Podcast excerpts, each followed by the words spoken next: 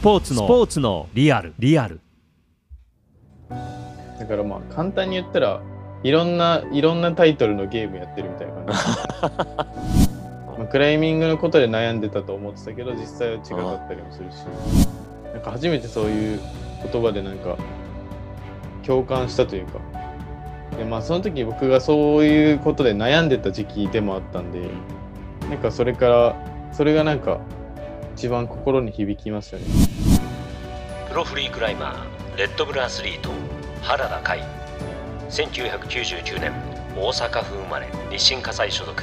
10歳でスポーツクライミングを始め16歳で本格的に競技会へ参加。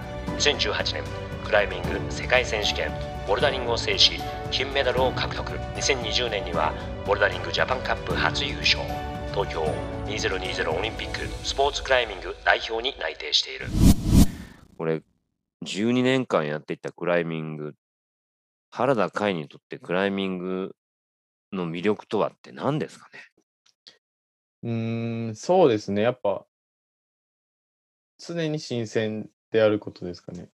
うーん。まあやっぱクライミングってあのまあルール上その同じ課題にトライすることってあんまりないので、ないね、確かまあ、僕がまあ一番好きでやってる理由はそこなんですけど、まあ、僕結構飽き性というか、まあ、同じことをずっと繰り返すことはあんまり好きじゃないし、まあ、常になんだろう新しい発見とかを求めていきたいタイプなので。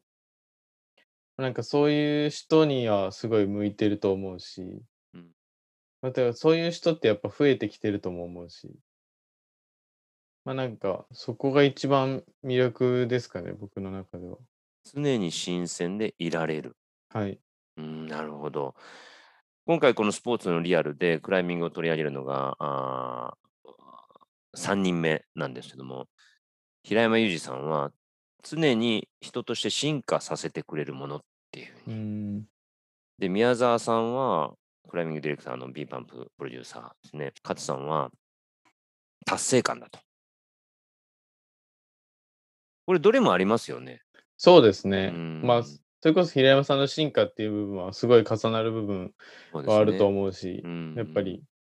で、まあ、達成感っていうのはもちろん、あの、勝さんのうんいろんな意味での達成感だと思うんですけど、うんうんそれもすごいあるし、その達成感っていうのも多分、同じ達成感じゃないじゃないですか。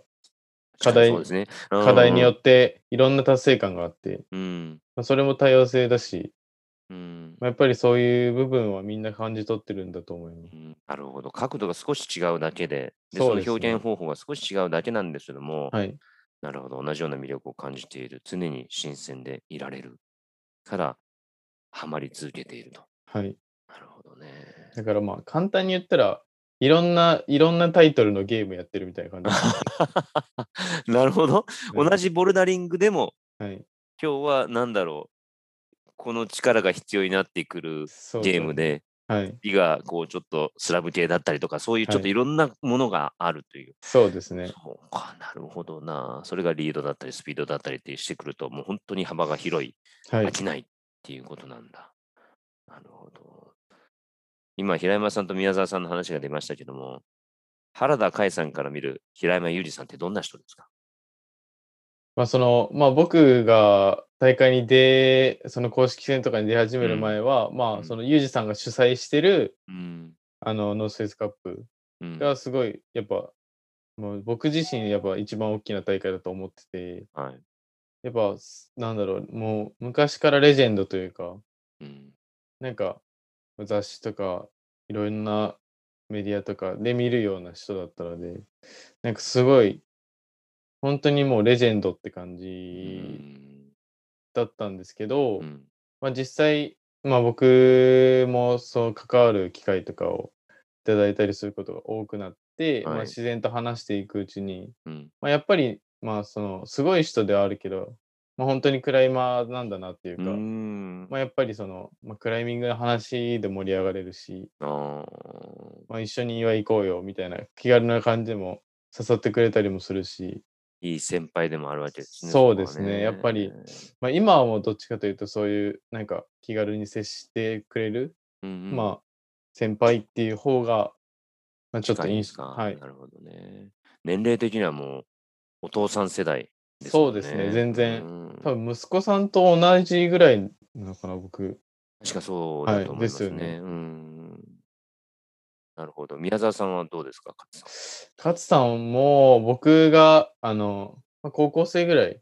うん。まだ大阪にいた頃に、まあ、たまに、あの、こっちの方に遠征来る時とかからお世話になってて、うんまあ、その頃からもう、まあ、B パンプ好きに使っていいからとか、あ、そうなんだ。はいうんなんか、なんかやりたいことあったり、まあなんか助けてほしいことあったら言ってってずっと言ってくれて、まあ今もそうなんですけど、うん。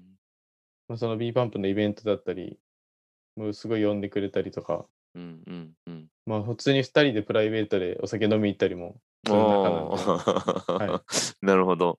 なんかちょっと似てる部分もあるな、二人の。本当ですか、うん、アーティスティック、まあロジカル。なんかね、宮沢さんすごく面白い話をしていてね、ロジカル派なのか、ああ、論理派なのか、それとも芸術的、芸術派なのかとかね、セッターもそうやって二分されるとか、奥深い話をされていらっしゃいましたけど、そうか。勝さんは、まあうんクライマーの先輩っていうよりは本当になんだろう、人生というか、そっちの方の先輩って感じですね。ああ、いい関係性ですね。はいなんか、まあ、クライミングで悩んでたところも、うんうん悩んでる時も、そのクライミング以外の視点からアドバイスをくれたりするので、うんうんまあその辺で、なんか、まあ新たに、ああ、そういうことなのかっていうのもあるし、なるほど。まあ、クライミングのことで悩んでたと思ってたけど、実際は違かったりもするし、わあ、そういうことまで見てくれてるんですね。そうですね。うん。それこそ本当にもう、俯瞰で見るっていう、んなんか、もうすごい遠いとこから見てくれてるって感じですね。印象で。で言うと。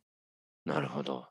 そのお二方以外でですね、まあ、このクライマーというジャンルを超えて、今までの人生の中で、わ、この人の言葉、ちょっと響いたな。で、今もその言葉の影響を受けてるっていうような言葉とか人っていますか？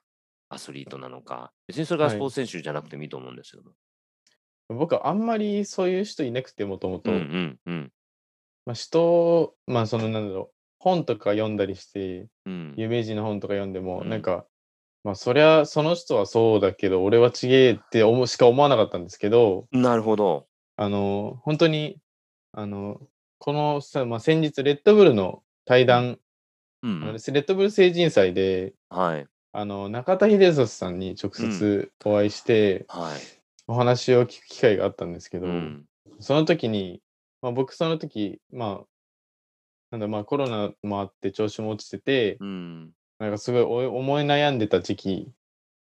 だったんですけど、うんまあ、その時に、の現役中、まあ中田さんの現役中とかの、うん。なんか、その思い悩んだりする時とかになんかどうしてるかっていうのをまあ聞いたんですけど、はい。まあなんかその、まあ、ひ暇な時間を作らないというか、まあ、常に、まあ、自分の、まあ、好きなことだったり、うんまあ自分のに時間を使うことで、まあ暇な時間を使う作らないようにしてるって言ってて、うんうん。で、なんかそれは、まあその暇な時間ってやっぱすごい考え事しちゃうし、一人だと。うんうんで、その時にな考えたことって結構やっぱり、まあネガティブな思考の方が多いんで、だから、まあそういう時間を作らないようにしてるって言われた時に、なんかすごい確かにってなって、なるなんかすなんか初めてそういう言葉でなんか共感したというか。で、まあその時僕がそういうことで悩んでた時期でもあったんで、うん。なんかそれから、それがなんか一番心に響きましたね。暇な時間を作らない。変なふそううですね。に考えてしまうから、とにかくはい。自分がこう前向いていられるようにいそうですね。ろんなことにまあ挑戦しなさい。夢中になる時間を、まあ、多くした方がいいっていう風な自由になる時を。間を多くしろ。なるほど。はいこれ今日の言葉として原田さんから僕いただきましはい。た。本当に夢中になる時間を増やせと。そうですね。うなんかね格言とかじゃないし、うんうんうん、なんかかっこいい言葉とかでもないんですけど、気づきですよね、でもこれってね。そうですねうなんかううん一番刺さりましたね、僕のうん自信にとって。いやいい言葉もいただいた原田さんにとってクライミングとはっていうのは最初にちょっと魅力とはっていう部分とかぶるかもしれませんけども人生においてだってもう半分以上10歳から始めたわけですからはい。人生の半分以上携わっているわけなんですよ。なんていう言葉に置き換えられますか？クライミングは原田会の人生にとって。そうですね。うーん。なんだろうな。宿命みたいな。まあ、やる、やるために生まれてきたんじゃないかみたいな。ぐらいのものを感じている。まあ、わかんないですけど、うんまあ、こんだけやってて、まだ未だに飽きてないし。10年後のクライマー原田会どんなクライマーになっているでしょう？うーん、まあ僕10年のあっという間かな。僕の想像ではもううん岩場に行って、まあそれこそユージさんみたいな感じになってるんじゃないですかね。うわぁ、それ期待してる。10年後、32歳。はい。なんかもう岩場に世界中の岩場回ってっていうのが理想ですね。あーで、その世界の岩場を回るときも、岩を登りたいっていうのは半分、海外に行きたい。いろんないろんなとこに行きたいっていうのも絶対あります。そういう気持ちで回ってらっしゃる。うわぁ、そんな原田海さんにまたその時にお話伺いたいですね。はい。いやー、たっぷりとお話いただきました。えー今日は東京2020オリンピックスポーツクライミング代表内定、そして2018年の世界選手権ボルダリング覇者でもあるプロフリークライマー原田海さんとスポーツクライミング、このクライミングの魅力に迫りました。原田さんどうもありがとうございました。ありがとうございました。またどっかの大会会場でお会いできることを楽しみにしてます。お会いしましょう。ははいい、失礼します。ありがとうございありがとうますござい。ました。